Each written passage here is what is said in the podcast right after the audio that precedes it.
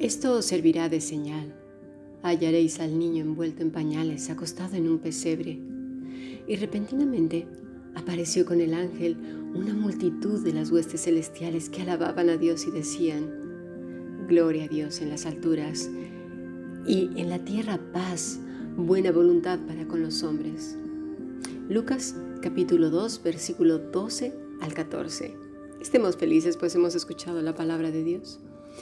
Si deseas formar parte de este grupo internacional, hoy estamos apegados a él. Escribe un correo electrónico a fundacionbiblica.gmail.com. También te sugiero que veas nuestros estudios los martes a las 7 de la tarde españolas en Fundación Bíblica, Adoración de Siervos. Bueno, pues vamos a continuar pues con nuestro estudio del Evangelio de Lucas.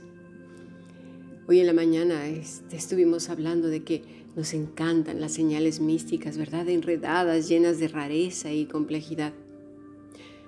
Pero lo evidente nos resulta de poco valor, de falta de interés y, por lo tanto lo menospreciamos. Y qué curioso que la señal para encontrar al Salvador era precisamente encontrarlo envuelto en tiras de tela y en un pesebre, en un comedero de animales porque lo importante no eran las tiras de tela ni el pesebre, sino la persona que estaba precisamente envuelta y recostada en ese lugar. Tampoco era importante el ángel, sino el mensaje.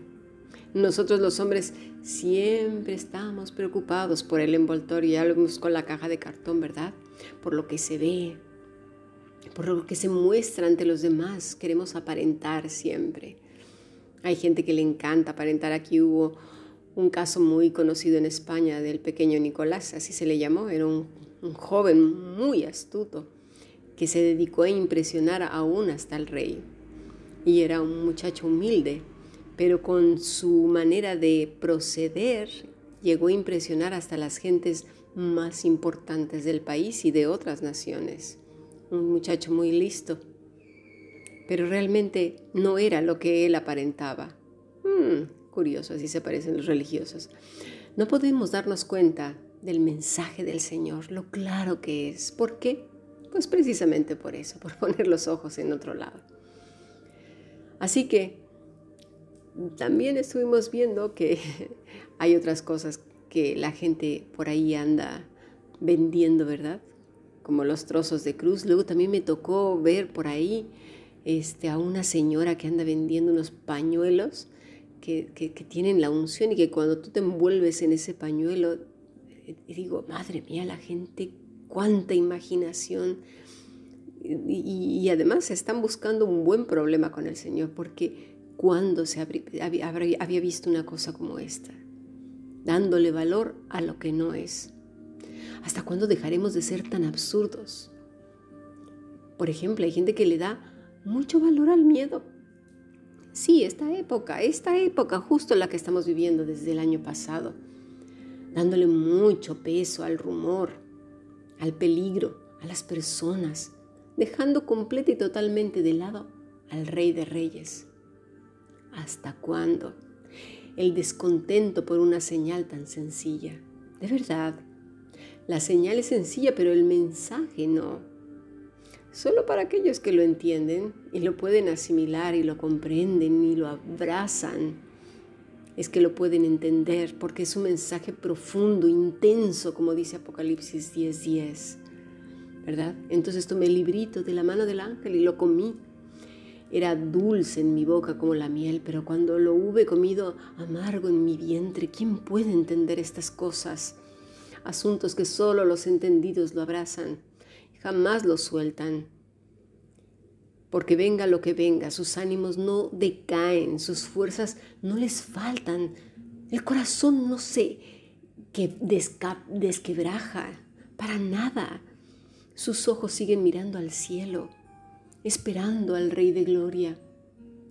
No esperan nada en la tierra, nada de los hombres. Saben que sus manos y sus fuerzas les faltan, están vacías. Sus ojos simplemente contemplan espejismos. Tienen los corazones gordos, sin fondo, no tienen llenadera como lo hemos hablado, ¿verdad? sus brazos secos, sus almas agitadas continuamente, llevadas como esas hojas otoñales, ¿verdad? ¡Fum! Se levantan y van por ahí, y luego ¡rum! por ahí, y así van, ¿verdad? Con toda corriente de viento y de doctrina, como dice Pablo. Así son llevados. Ay, mira, ahora dicen esto, ay, qué miedo. Y ahora dicen aquello, ay, qué susto. Ay, ¿qué va a pasar? Ay, qué susto. Ay, qué miedo. Ay, tú, ¿y ahora qué vamos a hacer? Así son estas gentes. ¿Te has preguntado si le fue fácil dar el mensaje al ángel? Ten en cuenta que se lo iba a decir a no justos. ¿eh? No, no se hablaba de ellos como se hablaba de Zacarías, Elizabeth, María y, José o la mujer de Manoa. Para nada. Era para gente normal, ¿sí? Que, ojo, aparentemente no era justa, pero ya vamos a ver que sí. Eh, por lo menos abrazaban la promesa. Y eso ya dice mucho. Tampoco está sujeto el mensaje a la condición social porque no por ser rico o pobre eres más receptivo. Eso es una mentira, ¿eh? porque a veces se dice que solo los pobres. No, no es cierto. Mateo era rico. Las mujeres diaconisas que servían al maestro y sus alumnas, que también eran alumnas, eran ricas. ¿eh? Entre ellas está Susana. Así que no tengamos esa idea. ¿eh? Es la condición del corazón. Es la condición del corazón. El ángel, entonces, no cuestiona tampoco a Dios, como diciendo, ¿en serio, Señor? ¿Solo le voy a decir eso? Ostras, que está envuelto el, niño en pañales y que va a estar acostado en un pesebre. ay, Señor, pero eso no quiere decir nada. Yo creo que necesitarán más cosas, ¿no? Y si le añado un poco de salsita para darle emoción. Para nada, ¿verdad? La autoridad del Padre que ejercía sobre el ángel y él asumía ¿sí? su obediencia hacia el Señor, dieron el mensaje sencillo este ángel. Creyó en lo que le dijo el Señor. Se requiere creer en el Padre. Lamentablemente el ser humano no es así. No, ¿verdad? ¿Qué va? Al no entender el mensaje de salvación, el Evangelio, pues le añadimos cosas que Dios no ha dicho. ¿Qué hacemos? Ay, mira, unas poquitas de promesas por aquí, aunque se salgan de contexto, otras por allá que no sean para lo que fueron dichas, pero da igual. Vamos a ponerle un poco más de aquí de acullá y de salsita para que guste bien a la gente y quede enganchada a un mensaje que no es, a un evangelio diferente, como dice Pablo. ¿Verdad que sí? De eso está plagado ahora el mundo de un mensaje diferente, arrancada la escritura de su contexto. ¿Para qué? Para que quede pues así, ¿no? Como, al, como al, hombre de este siglo le encanta. Todo sensual. Y cuando digo sensual es de las sensaciones. Y luego, para colmo, pregunto yo, ¿y la vida de la persona? Bueno, pues claro, como no entendieron nada, pues siguen siendo necios, sin saber nada y ciegos para colmo, guiando a otros al mismo hoyo. Ignorantes, guiando ignorantes. Aparentemente estos pastores, ¿verdad? No, no se decía que eran justos, no. Pero sabes una cosa, el hecho de salir corriendo a buscar al maestro recién nacido, ya dice mucho de ellos. Sabían perfectamente bien a quién estaban esperando. Lo reconocieron de inmediato. Lo que les dijo el ángel, ellos sabían a qué se refería. Me pregunto si estamos con esa misma actitud, listos para cuando se dé la señal. ¡Fa! ¿verdad? Dejarlo todo, venga, salir corriendo. Señales tenemos muchas, muchas, pero la gente está tan centrada en el miedo que no se da cuenta.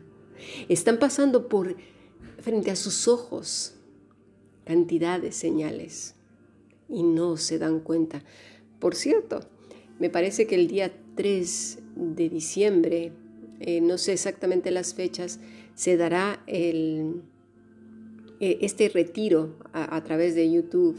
Eh, he aquí, yo vengo pronto y efectivamente hablaremos de señales, muchas señales, que la iglesia o una parte de la iglesia no las está viendo por el miedo, por los afanes de este mundo. Hay de ellos porque se están perdiendo lo que muchos ahora mismo que están en la presencia del Padre desearon ver, vivir y luchar. Pasemos al siguiente podcast.